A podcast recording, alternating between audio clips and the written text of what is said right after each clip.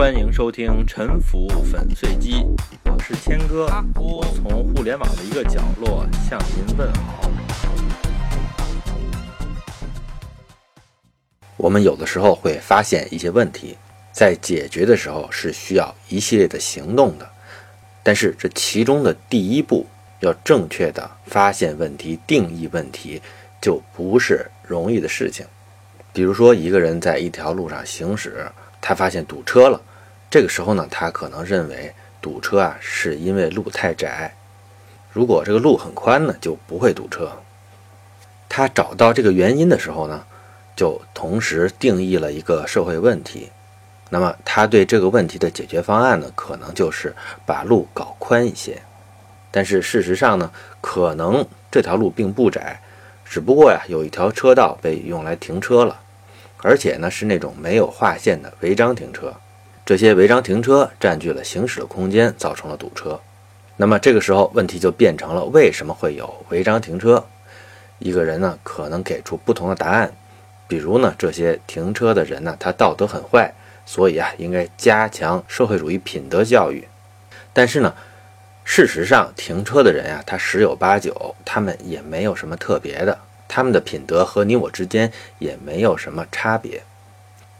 如果他们本来就没有别的地方可以停车，而路边违章停车也不需要受到什么惩罚。何况呢，他们在这里违章停车也不会真的把路堵死，只不过让大家走得慢一些。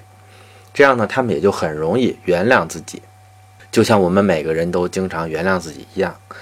所以呢，即便我们认为品德和乱停车是一个互为消长的关系，即便如此。通过品德教育来改善交通的机会，可能远远比不上现实中交通问题它消磨我们品德的机会大。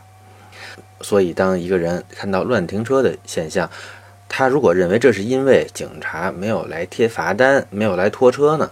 我想这个结论呢，其实可能呢更加合乎情理。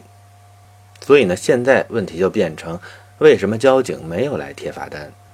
是因为交警懒惰吗？其实啊，不是，交警呢都是很辛苦的。要找到问题呢，那么可能要结合一下你的城市的上下文儿。比如在北京呢，交警的数量是很有限的，那他们主要的工作是什么呢？一般呢是一些上司更加关注的工作。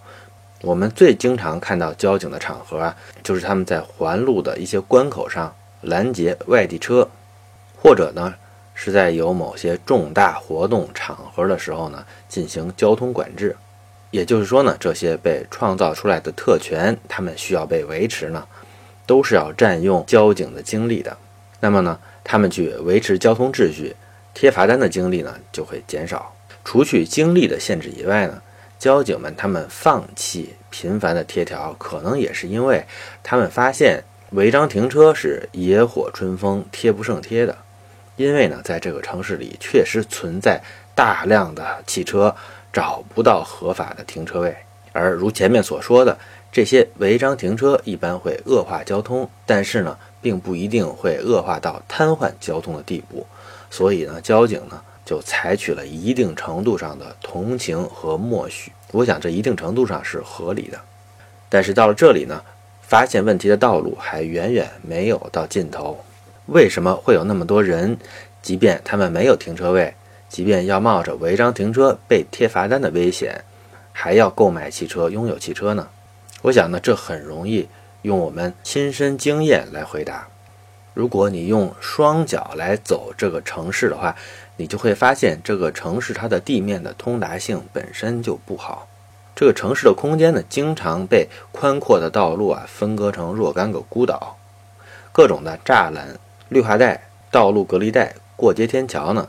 它们无不是在消耗步行者的时间和体力的。坐地铁呢，要排队安检，换乘的时候要绕来绕去，从任何一点走到另一点都很难直线的、不绕远的走过去。在若干年前呢，我曾经听说呢，北京要在两年之内实现四环内任意两点之间乘坐公共交通四十分钟内到达。事实上呢，我认为呢。在无人驾驶普及之前，这是完全不可能做到的。行人呢，有的时候他只有十五秒绿灯的时间，要用短跑的速度呢过一条五十米宽的马路。在这种时候呢，你可能有一瞬间有一种被社会抛弃了的印象。有的机动车驾驶员在遇到行人的时候呢，他们长鸣喇叭，恨不得用喇叭的这个风啊把行人吹开；又或者呢，几乎是顶在行人的屁股旁边，恨不得将其顶飞啊。如果他自己的路权优先被行人无理阻塞呢，我觉得也就罢了。但是问题是，他可能根本就没有路权，而且呢。我们还别说，他们都是些粗鲁之人，十有八九呢，在公司里，他们对领导也是毕恭毕敬的，对同事也是彬彬有礼的，在出电梯的时候呢，也都是让同事先走的。这种行为上的分裂呢，是一个很普遍的现象，也是一个非常值得展开讨论的现象。我这里就暂不展开了。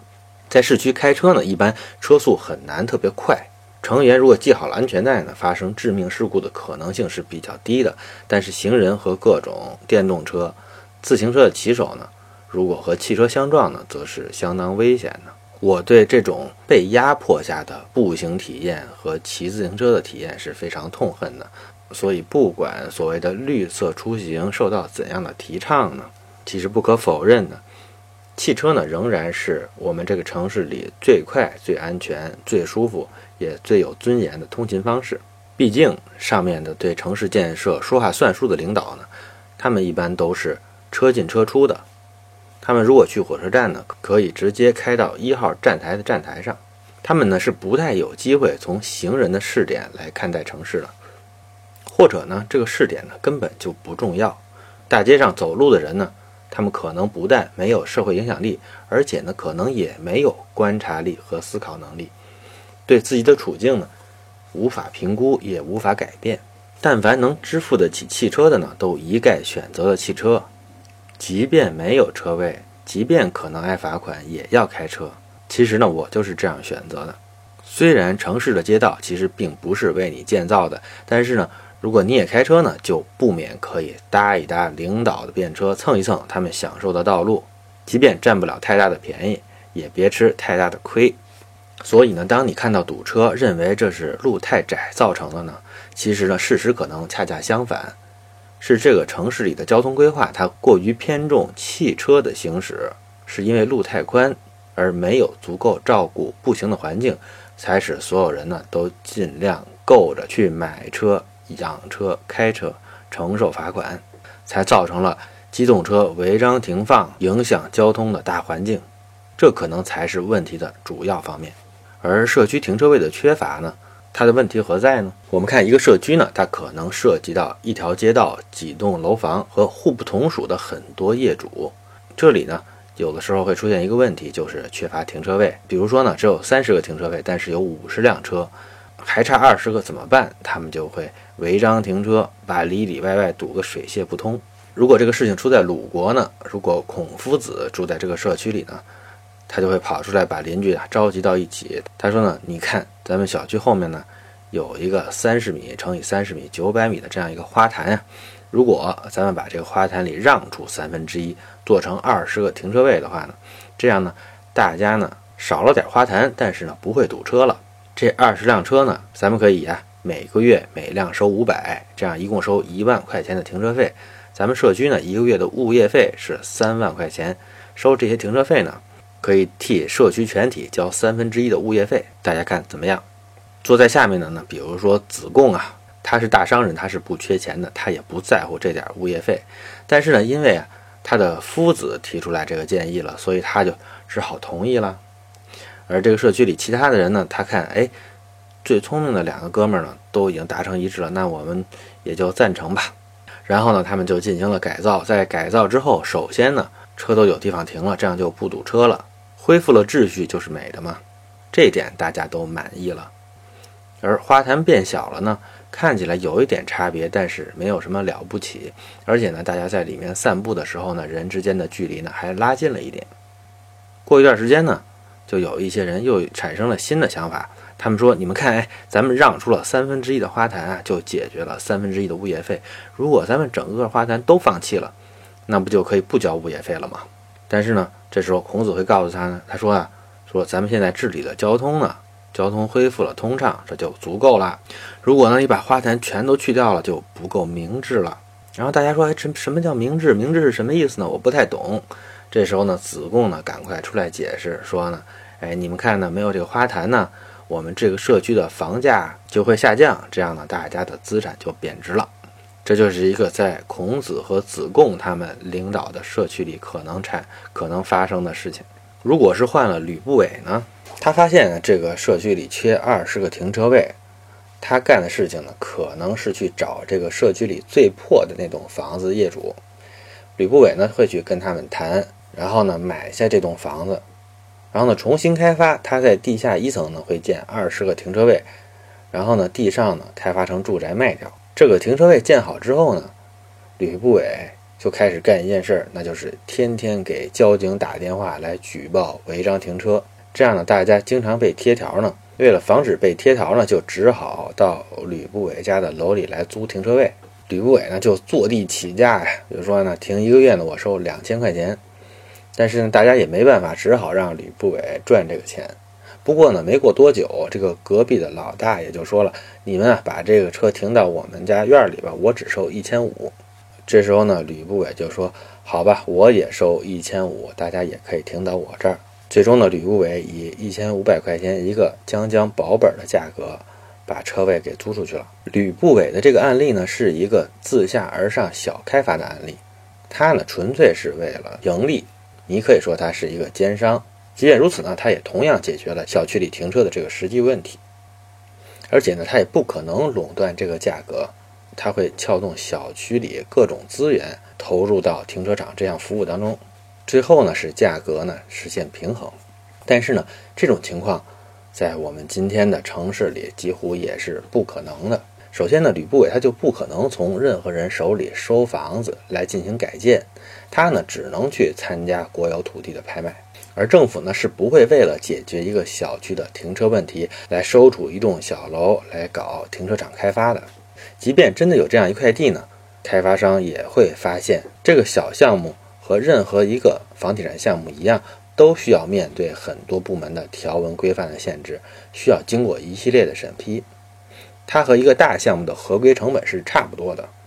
而这样的成本呢，摊到一个大项目上是划算的，但是摊到这样一个小项目上呢，这个小项目的合规成本就会高得惊人，这样呢，就使这些小项目的生存呢几乎成为不可能。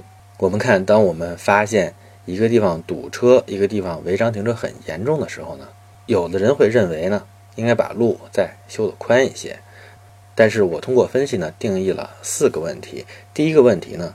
就是交通管理者对违章的同情和姑息。第二个呢，是城市的恶劣的步行环境。第三个问题呢，是我们的基层共同体的缺乏和我们业主委员会的弱小。第四呢，是民间小开发对社区环境进行渐进式的改善的政策困境。我想呢，您可能还能够定义出其他的一些问题。也欢迎您来和我分享。谢谢您收听本期的沉浮粉碎机。